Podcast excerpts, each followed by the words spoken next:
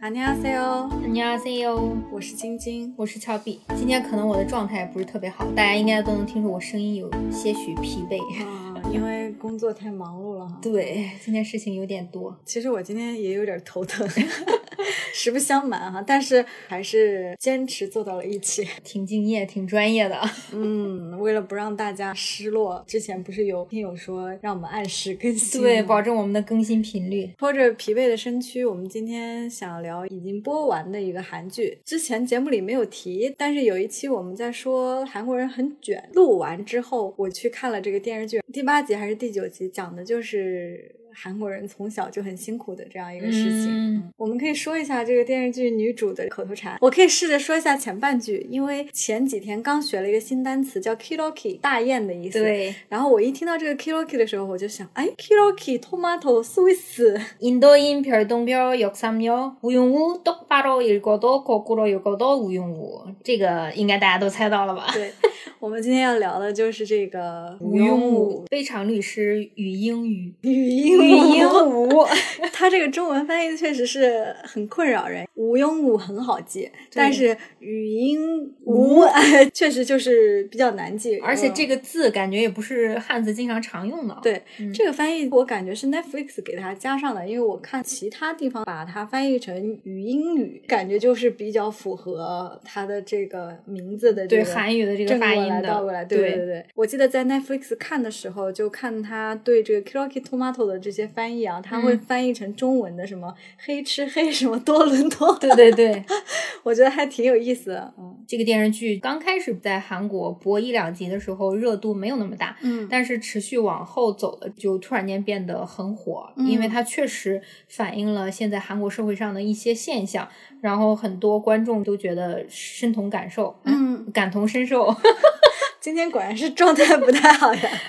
想起来有听友之前留言说，想知道在我们这边流行的东西是不是在韩国一样流行，包括偶像啊、明星啊，还有这些剧啊、这些电影啊。嗯就 就可以肯定的是，《无庸武》这个剧在韩国其实和在我们这边是一样的火的，而且是对一个国民火的程度。对对对，因为它这部剧里头映射了很多种现象，它不是一种，就不是一种单调的，嗯而且它每一个局都像一个小短剧一样。对对，它嗯是一个单元剧的形式，就是每一集讲一个故事，像美剧一贯的方式吧。嗯，以前的韩剧里头好像是很少看见这种题材的。所以它也的确很适合 Netflix 这个平台，嗯因为为我在追的这段时间里，每次打开 Netflix 排行榜都会看到，就不管在港区啊，还是在韩国的区域、台湾的区域啊，都是排名就是 Top Ten 的这种。对，而且它这个电视剧女主的设定还挺有意思的。呃嗯如果你只是把它简单看成是一个律师的角色的话，那其实没什么太大新意。但是她嗯这个律师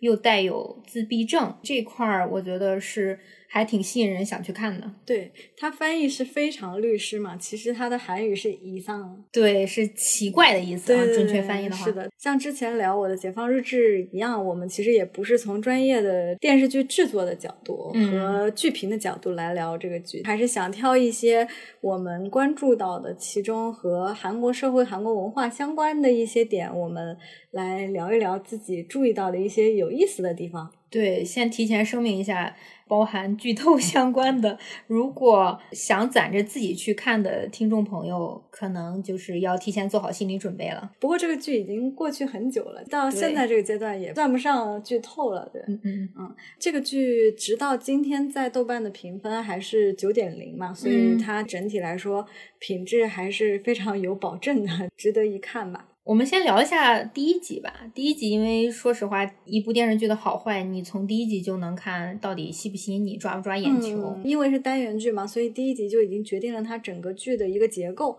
所以对你就很清晰的可以看到，它是由一个案件开始，整个剧集都围绕着这个案件进行，剧里面的人物关系会随着这个案件。而有进展。到 ending 的时候，他会给这个案件做一个了结，就是最后肯定是在呼应了法庭上，对，把这个案件的故事讲完啊、嗯第一集其实就是说了吴庸武他的一个出身，我们可以知道他其实没有妈妈嘛，当然他妈妈的身份在后面再揭示了。说实话，我现在其实具体的很多已经记不太清了，因为我看完有一个多月了，一两个月了这样子。嗯你是最近看完的？对我是因为我们就之前说韩国人比较卷，嗯你其实也提到这个电视剧，然后嗯我就去从头看到尾追了一下。我记忆还蛮深的，因为小女孩儿刚出生之后发现是有自闭症，她跟她爸爸当成嗯一个受欺负的角色，嗯后来发现这个小女孩竟然有天赋，她可以背诵她爸爸之前的教材，所有的其实就是法律相关的对那些条文规定。之后才发现原来她是个天才少女，嗯，然后大家对她们是有了改观，但是还是带有一定偏见的。嗯，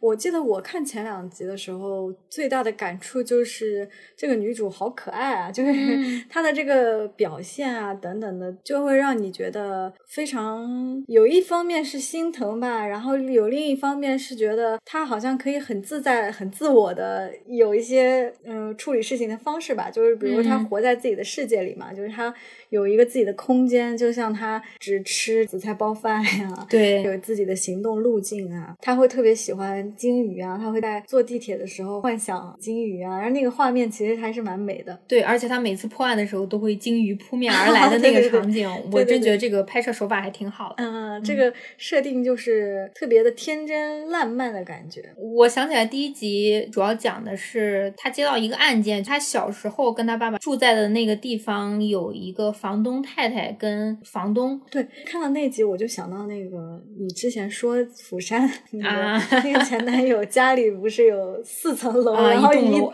一层两层是什么租给别人住还是什么对的？我他就是这种情况呀。是的，其实是的。呃年轻的时候，就是这个房东太太好像对她比较好，然后她那个老公当时还吃醋嘛，嗯，啊、就说你来勾引我老婆之类的对。那个女主长大之后，这个老太太不小心伤害到了她的老公，就导致她住院，嗯还有一些脑部疾病之类的，然后嗯就打官司。其实这个老太太对这个老公的伤害肯定不是构成她老公昏迷不醒的那个主要原因，嗯但是大家都为什么这么判定，就觉得肯定是这个老太太受不了这个老头的打骂，嗯所以才暗自下决心要杀了这个老头嘛。对但是其实不是，就是一个在家庭暴力下一直忍受的这样一个女性的形象嘛。对，尤其是他们以前那个年代，女性地位其实更低的，在韩国。嗯，我记得不仅是这个剧，我在之前的很多韩剧里看到很多这种有暴力倾向的丈夫、妻子都是忍气吞声，然后什么嗯也不敢做，既不敢报案，也不敢和其他人说，也不能做出离婚的决定。其实也能看出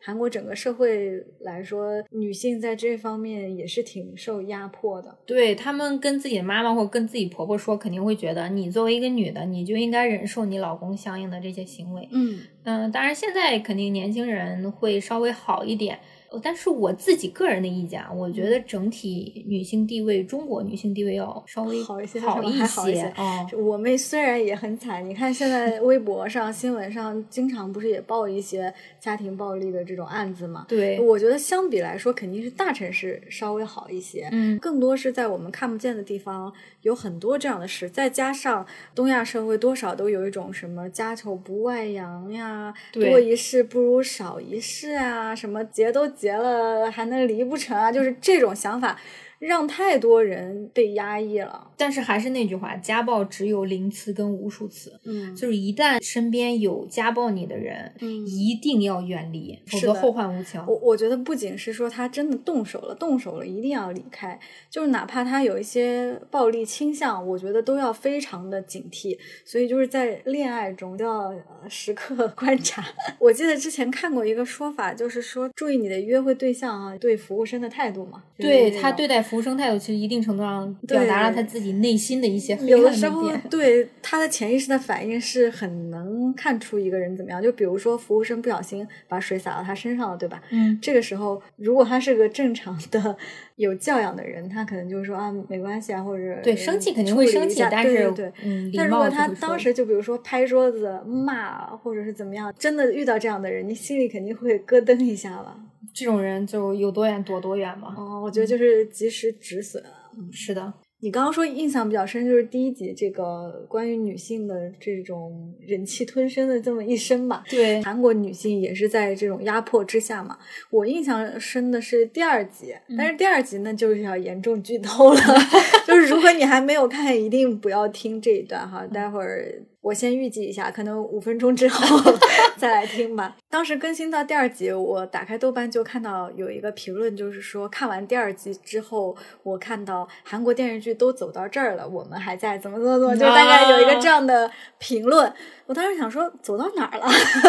看完第二集我知道啊、哦，原来是指这个，讲的是一个女生破坏自己的婚礼，但是她爸爸不知道，还要去告男方的家里人赔偿精神损失。说实话，我第二集看到前半部分，我就心里想着，这又是一句老套的财阀为了这些什么联姻的性质，逼迫自己的女儿跟儿子去结婚啊什么。嗯但是看到结局，我觉得还挺有意思 的。嗯，说实话，这个剧整体给我的感觉都太过理想化了，所有的嗯事情都显得是在一个正确的价值观下发生的事情，而。且很大部分是 happy 啊 ending 啊，对对嗯对，但是还是觉得很难得这些话题被拿出来讲了。最起码人家敢说敢拍，那我们就要说一下第二集，其实他说的是一个女生喜欢女生，对，嗯就是同性恋对，题而材且他是一个财阀千金，所以他很难出柜。他如果嗯出柜的话，对于他家庭来说就是一个很大的打击。家族蒙羞的这么一个，对对对，因为他们财阀的婚姻本身是不受自己控制的，他是面对着两方面的压力，一个是财阀家庭的压力，另一个对是整个社会对对于他们这个群体。对对，而且一般情况下，女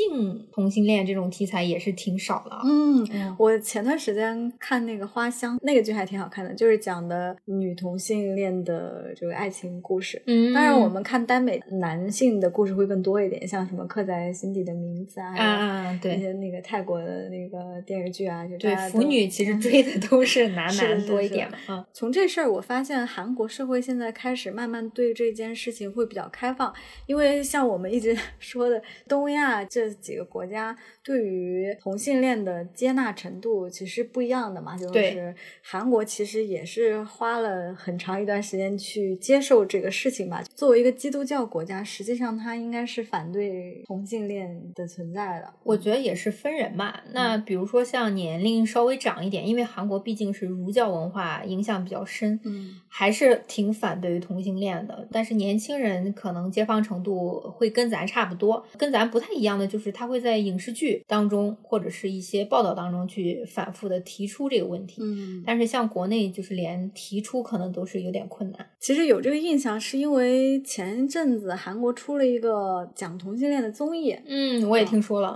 我还看了第一集，当时跟我另一个播客的搭档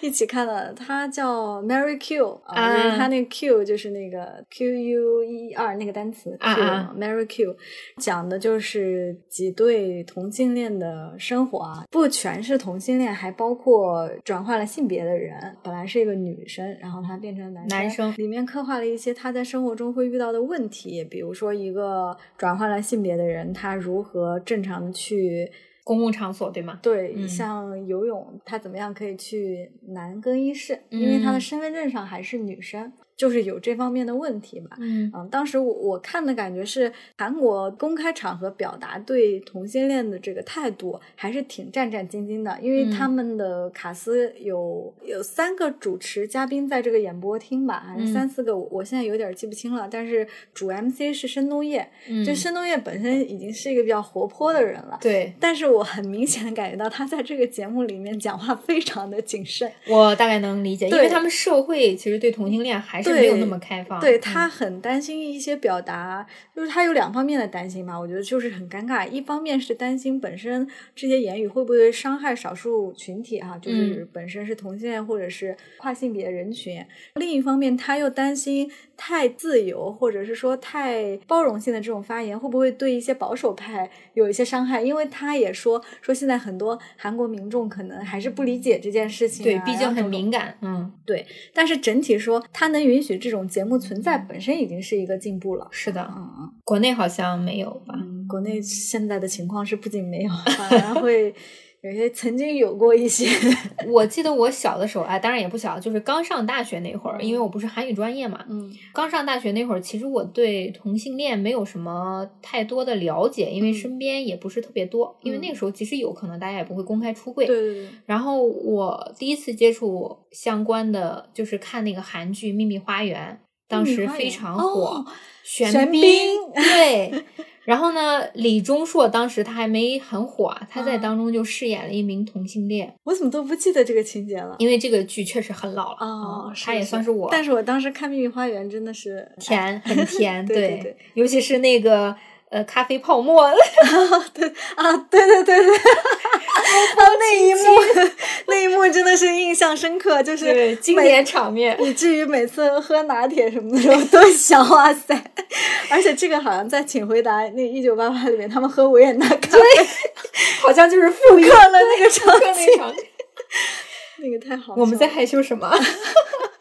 是的，也年纪不小了。嗯，反正就是我是通过那部剧就开始了解到同性恋这个群体，嗯然后后来其实还去搜了一下，因为当时觉得李钟硕很帅了，嗯就是因为他的帅去搜了这个群体相关，后来身边也会有朋友这样就逐渐接触了，然后我就发现你跟他们接触，大家都是正常恋爱吧，嗯嗯我觉得爱情这个东西真的是就不分性别的，甚至是说你现在是个异性恋，但是你很难说，万一你后面遇到了喜欢的同性呢，对吧？对，可以改变的，这个大家都知道，性取向是流动的嘛。 嗯我对同性恋的第一个启蒙感觉应该是蔡康永吧，啊，康熙来嗯 好了，像是，应该是哈，因为他讲了很多他小时候的故事，因为看他的写的书嘛，《L A 流浪记》啊，一些他以前在美国留学时候的生活啊，嗯讲述过几岁的时候发现自己其实喜欢男生啊，嗯，我当时是对这些事情很好奇，嗯然后也觉得演艺圈其实出柜的人不是很多嘛，嗯就是除了蔡康永啊，像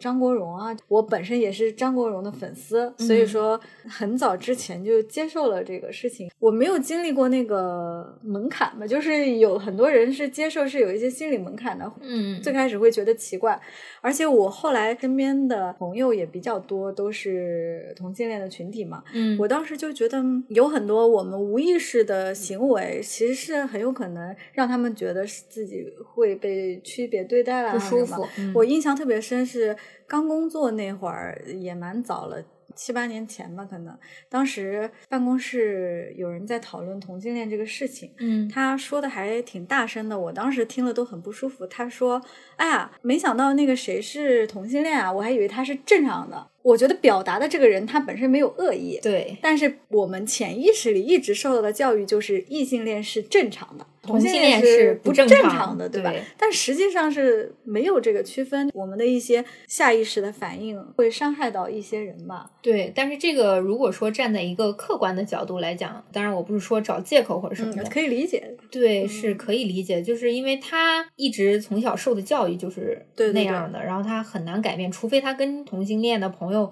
接触之后发现，哎，原来跟我们没什么区别，那这样的话他可能会改观。我说这个的原因是想提醒大家吧，就有可能你潜意识的一些想法和反应不一定是对的，而且嗯是有可能伤害到别人的。如果嗯能够不断的去拷问自己吧，或者是说能够意识到自己的一些想法是可能改变的，如果你能够避免伤害到一些人，还是可以做一些改变的。就比如说，至少嗯不要说、啊你是正常的，或者你怎么不正常啊。不要这样去说，就是会断定自己是对的这种，这样其实有点没礼貌，就感觉其实是一个，我也不知道应该怎么表达这个事儿，但是我就觉得其实大家能够跟自己不同的人多一些尊重嘛，不要下意识的认为自己是大多数。就像我一直觉得哈，人类不要总觉得我们的立场就是对的。说起来可能有点夸张，比如说所谓的什么害虫和益虫，其实都是 根据人类自己的利益对我们去站在定自己的利益对对对我觉得就是大家可以时不时的想一想这些问题，其实还挺有意思的。有很多你以为正确的想法，可能是会被动摇的。对这些其实我觉得还是需要通过一些，比如说人事来去反思嘛。嗯其实整部电视剧比较核心的一点就是残疾人嘛，嗯就刚刚你说，我们可能对同性恋有一些偏见，但是大家其实对残疾人的偏见也蛮深的。对，其实嗯就是这整个剧的结构，给我来看都是对于一些少数群体和在社会上可能受到压迫，或者嗯是说受到不公平对待的人，因为法律本身是为这个存在的。对他保护他们嘛，嗯，但刚才那个话题，我突然想到，就是韩国娱乐圈是没什么真正出柜的人，啊嗯有一个男演员热度非常高，演技也特别棒，在韩国算是顶流的男演员，嗯，刘亚仁。他是我身边 gay 朋友的天才，啊感觉，因为 他他的那个型就很吸引人，对，我不知道他是 gay 的时候，我看了他很多演的电视剧、电影，嗯其实演的都是他很异性恋 man 的，感对，然后我觉就。没想到，但是我我还挺佩服他的勇气，因为这件事情在韩国公开出轨，尤其是你作为一个比较热度高的这种艺人的话，还挺有勇气的。嗯。国内现在好像不太敢出轨，对，但大部分都是不敢出轨的，像他这种有勇气的，嗯，挺少的。 其实也是韩国整体的环境会比国内至少演艺圈的这个什么审查这方面会好一些。对就对对不至于说你如果真的在国内出柜了，没东西可演， 就是事而业就没且了。就像你说的，我并不会因为他出柜就怀疑他或者不嗯喜欢他。我觉得刘亚仁的人品真挺好，就包括当时雪莉去世之后，他还嗯收养了雪莉的猫。哦，刘亚仁的房子也是令人羡慕啊！他上啊好几我层读啊的 时候，对，哎，而且他家里豪华， 他就像那个寄生虫的 那个。他比寄生虫感觉还要好，不过就是有点儿费 膝盖， 上上下下，我你们说只是能费我受们这种。观众的膝盖 吗？真啊，的扯是远了，扯远了。嗯我们就说韩国人对残疾人的这个态度啊，嗯感觉会比国内人稍微好一点。当然，肯定跟跟国内是差不多，就大部分还是有偏见的。嗯但是以我的经验，就是我在韩国那么多年，我是经常频繁在地铁上、公交车以及在路上会看到残疾人的。嗯然后你比如说盲人。嗯有签导盲犬，因为他们导盲犬可以坐公交车以及上地铁，嗯然后还有那种唐氏综合症患儿，嗯嗯，然后经常还看到有那种大巴车带着他们去咖啡厅做义工啊什么的，就这种咖啡店也特别多。嗯，我就想到今年那个脱口秀大会有一个盲人，就是他接近盲，他能看到一些色块儿吧，嗯他叫黑灯，黑灯瞎火，黑灯。 然后他就讲了一些他对于盲人在国内的这样一个现象的一些段子吧。嗯但是其实，在他讲之前，我很早就发现了，就是我大学的时候去香港的时候，我就发现香港的那个盲道啊，比国内的要好很多，对，就是他不会走着走着就没了。而且你应该也发现它的地铁或者什么一些公共场所会有一些残疾人专用通道的那个。而且这个我在美国的时候也体会特别深，因为我经常在沃尔玛碰到导盲犬。而那个嗯导盲犬它就会穿着制服嘛，然后上面嗯都会写着 “I'm working” 什么的，嗯然后就特别有意思，特别就可爱 对，而且它上面会写就是 “Don't pet me”，他说不要，对，不他要说我在碰对我，对，我工在作期间不要弄，对嗯不对要对碰我。当时我就觉得，果然认真工作的男人最帅，就连那么狗不还认真狗工作的狗都那么帅。 而且当时就看觉得盲人的生活也还可以，像在美国的话，都会有专门的就是残疾人的通道呀，嗯然后残疾人有残疾人停车位啊，这些设施，还有你在一些要上楼的地方或者一些公共场所，它一定会有残疾人的那个轮椅可以过的地方。对，就不是楼梯的那对种。，嗯但是回国之后发现，即使在北京这样的大城市，有很多地方都是没有照顾到这些残疾人的，甚至包含一些大厂特别有名的公司，可能这一块儿做的也不是特别完善。因为我之前在 B 站也有看到过类似博主，他是一个残疾人，嗯他就发现自己在的那个大厂里头就没有配套设施，所以他就申诉，然后就给他弄了。嗯，对我就记得之前还有人说啊，为什么没在国内看到过什么残疾人在路上？是因为他们出来实在太不太不方方便了，就不对。想出来了。对，看五英五的时候也能体会到这一点。这十二集里面有很多集都提到了，就不同类型的残疾人，是吧？，对，就是智力障碍的，然后包括女主自己是个自闭症的，对对，我还记得我当时在韩国工作的时候，每次坐地铁总会碰到一个盲人大哥，然后他就牵着金毛的那个导盲犬上嗯下班。我感觉他上班毫无障碍一样，而且他们会有类似于只招聘残疾人的那种工厂或者什么的，嗯嗯就是反正我在韩国生活的时候，方方面面都能经常看到残疾人。还有前段时间比较火的那个韩剧《蓝调》，我不知道嗯你有没有看过。嗯，我本来准备看的，但是一直没看。女主有一个双胞胎的姐姐还是妹妹啊，嗯然后那个妹妹就是唐氏综合症，出演那个角色的那个女生，她实际上是一个唐氏综合症患者，但是呢，她在画画这个方面特别有天赋。嗯嗯，这个电视剧火了之后，他还开展了自己的画展，啊，就是他本身就是一个生只病是一个的人普。通的呃喜欢画画的一个生病的唐氏综合症那他在里面本色演出，本色演出，但是他的角色设定是他的双胞胎姐姐还是妹妹，只是喜欢画画，只画他姐姐，就是这么一个角色设定。嗯哦，我昨天刚看完新一集的脱口秀大会，然后嗯这一季其实除了我刚才说的那个黑灯他是盲人以外，这一季包括上一季都有一个选手叫小佳，嗯，他是因为早期也生了一些病吧，就是导致他口齿不是很清楚。嗯嗯，，但是他文本啊写的段子都非常好笑，而且也不全是拿他的这个病说事儿的啊调侃对对对，他昨天的那场表演也非常好。除了这两个人之外，还有一个人工心脏的这个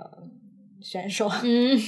所以昨天是小佳和黑灯，然后还有一个炊事员儿和王建国一组，因为王建国是个老选手了嘛。 嗯，然后他上台的时候，他就说：“我是这个组唯一的正常人，我显得很不正常。”开始调侃了， 对对对，他是个健全的人，对但是他却在里面显得格格不入。因为其他人都多少有一点点。嗯、 对对对，别的其实我觉得像综艺节目里这种表现啊，和剧里面的这些表现，想达到的目的是一样的，就其实也是让我们知道这些所谓的残疾人。嗯他们在面临着什么样的困难，以及他们其实跟我们也没有那么不同，就是这嗯样的一个感受吧。就是因为你看武勇武那一集在说那个潘祖，就是那个也是另一个自闭症的，他特别大只的那大只个的人，他其实是为了保护他的哥哥哥嘛，对但是被误认为杀死了他哥对对哥。对对嗯对啊，我我又想起了豆瓣的一个短评，豆瓣短评 top 二。 刚才不是说了一个说韩剧已经走了那么远嘛？那个啊应该是评论的 top 一、 top 一是 top 吗二说什么一个连什么是死都不懂的傻瓜，却生怕我会死，这竟成了我的安慰。他其实智力上很难理解很多事情，但是他嗯就是不希望他哥哥离开他，就是不希望他自杀。他们其实是有爱的这个能力的，只不过是可能他们不太能明白爱是什么。嗯，我觉得我们普通人就是用尽全力，肯定也没有办法了解他们的世界到底是怎么样的。即的使吴庸武的生活就是已经表现的，就看起来挺正常、挺美满的样子哈、就是也很团圆，整个剧又有了自己的爱情，然后又有自己的事业事业什么对的。但实际上，你还是很清晰的感受到他的一些不一样啊。就嗯像他和男主说的那个，说我是不是也会让你感到孤独啊什么这样子。对，尤其是残疾人本身已经受到了社会上的一些偏见，如果残疾人跟正常人恋爱的话，我觉得好像社会主流也是不太容易接受的。嗯嗯，嗯对，其实这个又跟我们刚才说到那同性恋的话题是类似的。大家对于什么样是正常的爱情，这双引号正常嗯的爱情，有自己的一些刻板印象吧。包括姐弟恋也在这个里面是啊，大家都觉得可能东亚社会啊。嗯 恋爱应该是一个男的比女的年长一些， 然后大家年龄都正常，啊嗯正常的男的然后正常的女的哦对这样交往交嗯往，然后相貌容貌差不多，然后对各方面条件都差不多，这才是正常的爱情。嗯嗯对我甚至听到一些社会上的舆论会说，残疾人只有跟残疾人恋爱才是正常。嗯，我记得之前有新闻嘛，不是说有一个女生好像是残疾人，有一个男生长得还挺不错的，然后一一直跟他恋爱什么在一起上，大大家都觉得，不相信，对，大家都会想你是不是图他钱或者什么的。对，就觉得理解不了。嗯尤其是我刚刚之前说那个残疾的那个 B 站博主，嗯她老公就是一个正常的程序员儿，嗯她爸妈其实就不太能接受，她觉得你好好的一个男生，正常的四肢健全，为什么要找一个残疾的女生？因为那个女嗯生没办法走路。嗯她也有问过她老公，说是你第一次看到我残障的身体的时候，嗯是会不会有一些生理不适或者什么的？嗯然后她老公就比较坦诚，就说我第一次看到你的腿的时候，我确实会有一些生理不适，嗯但是我因为爱你，所以我愿意去接受，呃嗯然后后面就习惯了。我就觉得特别神奇。现代人我自己也没有经历过，嗯虽然、就是好像很难理解这个世界上真的有那种纯粹的爱，嗯，就是不符合所谓条件匹配的这种爱情。先讲一个普通的例 子哈，就我最近又在看那个《心动的信号》，《心动的信号》呢，里面有一些女生，有一些男生哈，他们就会匹配到一起。然后包括这个观察团还有观众，啊好像都觉得男生里面最帅的，可能应该和这个女生里面最漂亮的在一起。先不论结果到底是什么吧，对，但是嗯我就先磕那个最好好看的跟最最帅最帅的。嗯里面有个男生是很受大家欢迎的，然后有一个女生是稍微看起来偏强势的，然后另一个女生是看起来那种娇小可爱、特别美的。嗯，就是我们先不说这些人本身怎么样，但是好像大多数的看客都认为这个帅哥应该和这个甜美的女生在一起，而不应该嗯和这个强势的女生在一起。好像大家天然的认为他如果喜欢了这个强势的，好像有什么问题。嗯啊，这还是建立在他们都是适龄的人、普通的男女的这个条件上面。现实生活中更有这样子的情况，就比如说一个女生比一个男生大，我不说多了吧，大五岁，都大接家受都会不觉得了啊，这个很不正常，对吧？对，这个女的肯定是有钱，这个男的就图她的钱，就对类似于这种。其实反过来是一样的，就是我们在路上看到一个稍微年长的一点男的，就是长得不太行的男的，一个美女嗯跟他在一起，你也会觉得是不是因为他有钱或者怎么样？并不是是因为真的爱，对对对对，这里还潜藏着一个不公平的哈，就是觉得好像社会觉得这个女生图钱和这个丑一点的男的或者是大款在一起是没问题的。对可以接受。但是这个男生，如果和这个女生，比如这个女生又比他年纪大，然后长得又不是大家觉得美女的，他就觉得完全不能接受。是，尤其是如果他没钱的话，他们就觉得想 象不到，哦，就觉得这个男的图什么呀，就会有这种刻板 印象。这些其实就有一点荒谬嘛。然后嗯我们其实也没在国内的一些影视剧或者里面看过类似的表达吧，就是因为现在电视剧太多是那种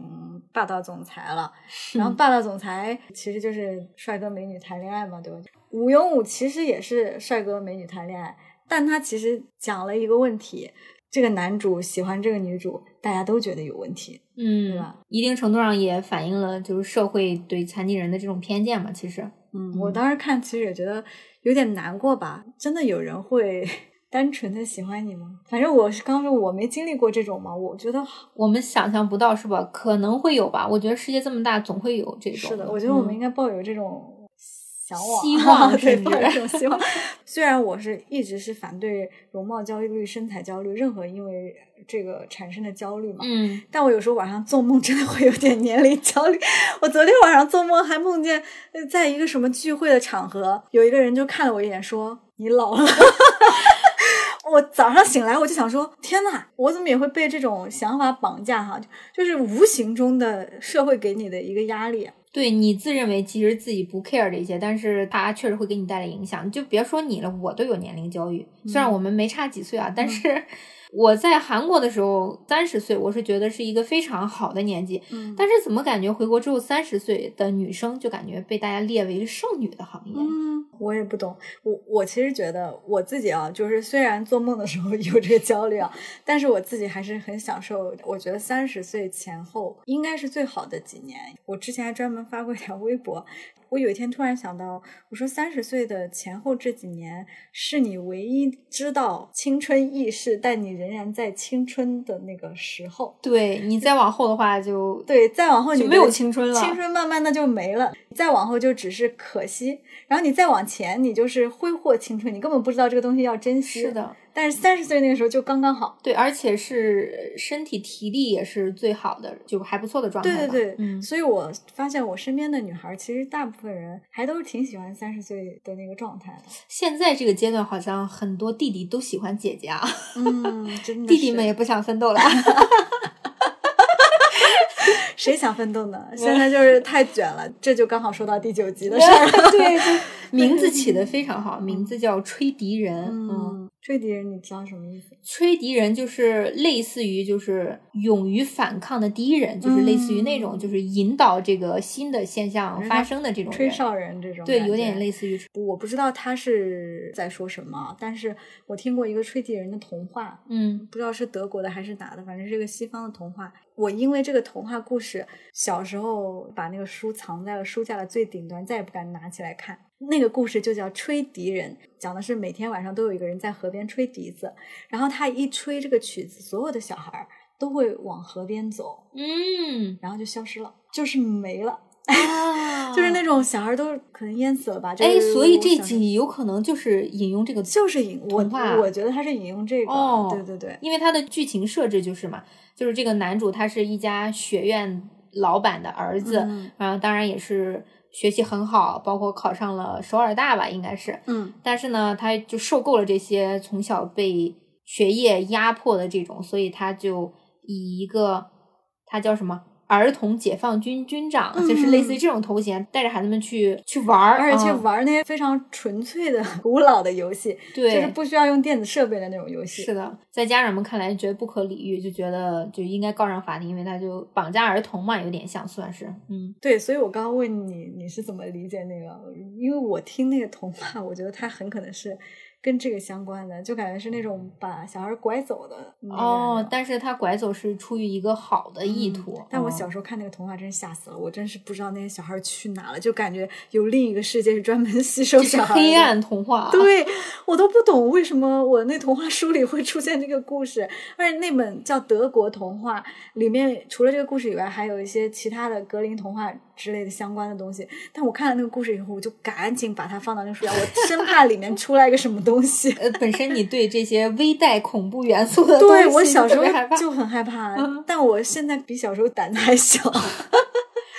说到这儿，我还发现就是在《吹笛人》这一集，武庸武跟他那个上级的这个律师还一起去劝说那些家长们，然后就拿出自己首尔大的身份。 对，而且他劝家长理由就是说，让孩子们通过这个出庭的这个经验，就是激励他们考上律师，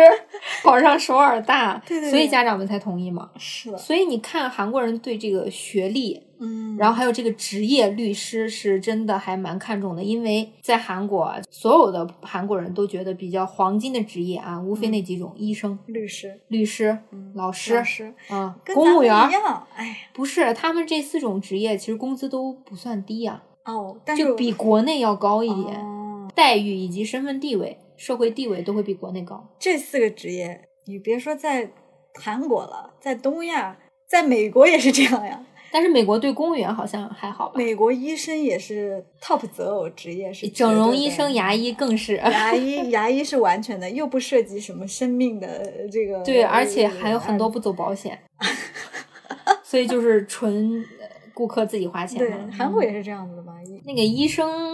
电视剧也挺多的，《机智的医生啊，《机智的医生生活》我特别喜欢看。其实说实话，《机智的医生生活》跟这个《无用武》是一样的，我特别喜欢看这种 happy ending 的治愈剧，嗯就是你知道它不会伤害你，因为你已经知道生活很残酷了，你知道在这里它不会是一样残酷的结局》，。最起码给你一些慰藉。对对对嗯对对，所以除了首尔大那个严氏和高丽完全没有在电视剧出现过。哦，综艺倒是经常出哦因为首尔大全球关注比较高嘛。哦啊而且你看他们剧中其他也有说比较好的学历，但是都用的化 名。哦，不是真正的，不是真正的学学校对哦，我还以为是真正的学校呢，因为那个全律师，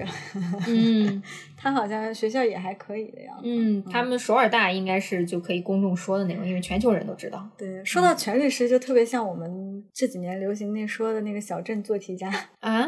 就是那种学习很努力，我一定要出人头地，然后我在嗯工作当中，呃，我我必须必须要得到自己想要的，就是那种虽然有时候有点不择手段吧，但你也嗯知道他是在那种竞争压力下成长起来的小孩。对他毕竟呃出身可能没有那么好，只能通过自己努力。嗯但是也有很多场景暴露了一些，比如说，他就觉得你就是因为出身好，你条嗯件好，所以你才走到今天这个。我累死累活，这样就是一些抱怨嘛。嗯，他说的有一句话我印象特别深，他跟秀妍说，女二相当于啊，呃，说武庸武根本不是弱者，嗯，嗯，他就是披着这个弱者的外壳，然后大家都觉得应该包容他，应该嗯让着他，应该理解他。所以你看，我们光刚才就已经提到了很多就是社会话题，嗯像女性的地位啊，然后同性恋的社会问题啊还。有残疾人的呃一些，残疾嗯人啊，还有刚才说到的小孩儿受到教育压教迫育压力啊，对对对啊，其实还有一个是关于北韩人的身份这个，嗯，他们叫脱北者，嗯，嗯，我看这个的时候，不是刚好在看《爱的迫降》吗？同时在看，所以我对那个北韩的这个口音已经特别熟悉了，那个头目。对我嗯当时在韩国的时候，就我们会有一门课会浅提一下关于脱北者的一些，因为嗯外国人如果申请签证的话，就分好几类，其中好像就是脱北者就可以拿到一些签证什么的。嗯但是具体包括他们在韩国的福利政策，我肯定不清楚啊，因为我嗯毕竟身边也没有这种朋友，嗯而且他们数量确实是比较少的。嗯韩国本地人对这个脱北者的褒贬不一吧，应该说，嗯嗯我之前认识一个韩国大叔，他们就觉得应该接纳脱北者，觉得他们已经在那边就是同根生的兄弟嘛啊。嗯对但是有一些就觉得你脱北者不要来我韩国，你就是拖我们后腿，嗯就是有些。所以关于南北统一，他们就是意见分歧也是挺大的。嗯，其实，在这个剧里面也体现出来了嘛。那个出场作证的那个证人，最开始做嗯假证的那个，对，不就是写过专栏说脱北者的这个问题吗？对对对嗯，所以很多社会观点其实都是个人会持有不一样的意见，并不是嗯说所有韩国人都这么想，或者所有中国人都这么想。你也不好去分辨说到底哪个观点是对，哪个观点是错的，因为立场不同嘛，其实相当于。嗯，脱北这块儿在这个文学圈是一个固定的话题了，因为我想我第一次去香港逛书店的时候，我就发现有个区域。 就是有很多是好有好几本是关于这个脱北者的自述的，因为朝鲜这个地方很多事情大家不知道，对比较啊神秘对相当于对对对，所以就是他们出来的人，呃如果有能力表达的话，大家还是挺很大家还是好很愿意奇听那个故事，对对对对对你包括那个前段时间比较火那个《鱿鱼游戏》，女主不就是一个典型的脱北者啊，吗？我没敢看，我刚刚说胆小。嗯啊 啊，说到游游游戏，最近他们不是在艾美奖上获了获很多奖奖吗？ 哦，哎，看着真是，哎，该说不说，就是还是有点羡慕韩国的这文化输出。对，，可惜《鱿鱼游戏》那时候火的时候，咱们还没有开播客，要不然就可以聊一期了。 那我聊不了呀，我不敢看，我光看一个预告我都很害怕。啊嗯，我在 Netflix 上的标签其实已经非常的轻喜剧 了，但是他还是给我推荐了《鱿鱼游戏》，可见《鱿鱼游戏》有多火。是的，嗯，就是因为它在 Netflix 的各个区都是那种 top one，就是大家都在看。对。嗯你刚说那个文化输出，韩国人这点是做的真好。你包括就在这部剧当中，女主只吃的固定的一种食物紫菜包饭，其实就是 Kimbap 对嗯 kimba，然后她就是从头贯穿到尾。没去过韩国人你也知道，韩国典型食物就是紫菜包饭。不瞒你说，我在看这个剧的中间，我有两次忍不住点了 紫菜菜包包饭，真的，我就是一边吃一边看。而且呃还有几集不是在济州岛拍摄的嘛，啊然后济州对岛也有什么幸福面汤那个，它那个面条儿也是济州岛当地的美食，连饮食的这种输出都做的这么好。实不相瞒，很多我身边的人都说济州岛没什么好玩的，但我每次在剧里面、在综艺里看到的时候，我就特别想去，就想马上去啊，体我跟验你这说，生我活第一次去济州岛啊，嗯就身边的朋友都说济州岛好，你必须要去看。然后我人生当中第一次去济州岛，我发现我好像来到了另外一个国家一样， 甚至有椰子树什么，然后海特别蓝，是不是就是韩国的海南啊这种？嗯，就是有一点那种，然后它比较小众，然后什么都是比较小清新，就是韩国人喜欢的那种风格，嗯就特别治愈。反正，嗯，但是物价还挺贵的。你看，就这一部剧，咱都聊了这么久了，哎哇可见它有好多可以说的。我们没去评价这个剧到底是好坏啊，就是嗯因为可能有的人就不喜欢看这种三观特正，然后嗯 happy ending 的这种剧啊，就但是故意美化的啊、这种，对对对，嗯但我还是觉得非常有价值。而且我觉得它虽然说看着结局什么都比较好，但是它就是映射实实在在映射了这些社会对现象。因为你想，你知道这是一个 happy ending，你知道这不可能发生，就说明这个问题存在呀、是的你反着去想，他就是在治愈你的同时，又告诉你现实不是这样，你靠你自己去想嘛。对，嗯，如果大家对这个韩国感兴趣，还是可以可以以去看看一下看对。对，因为也能了解它里面一些法律条款啊、之类的嗯或者是可以根据我们刚刚讲的去固定挑几集看。 嗯，嗯，如果没看的，听完这期播客，可能大概都都知道讲了啥了。对对对对对。想起来有一个听友给我们推荐了一本书，叫《韩国人在想什么》，哦 那我本倒书想看看。那本书我在网上搜好像没有搜到哎，嗯，我在微信读书里搜到了，但是还没上架，应该可以买到纸质书吧？我先看看到时候会不会上架， 因为我看了一下豆瓣的评分，好像不是特别高，我怀疑会不会是写的比较浅啊？就嗯我也不太清楚啊。但是我最近不是因为在学韩语嘛，嗯呃，我要第一次公布我今年的这个愿望。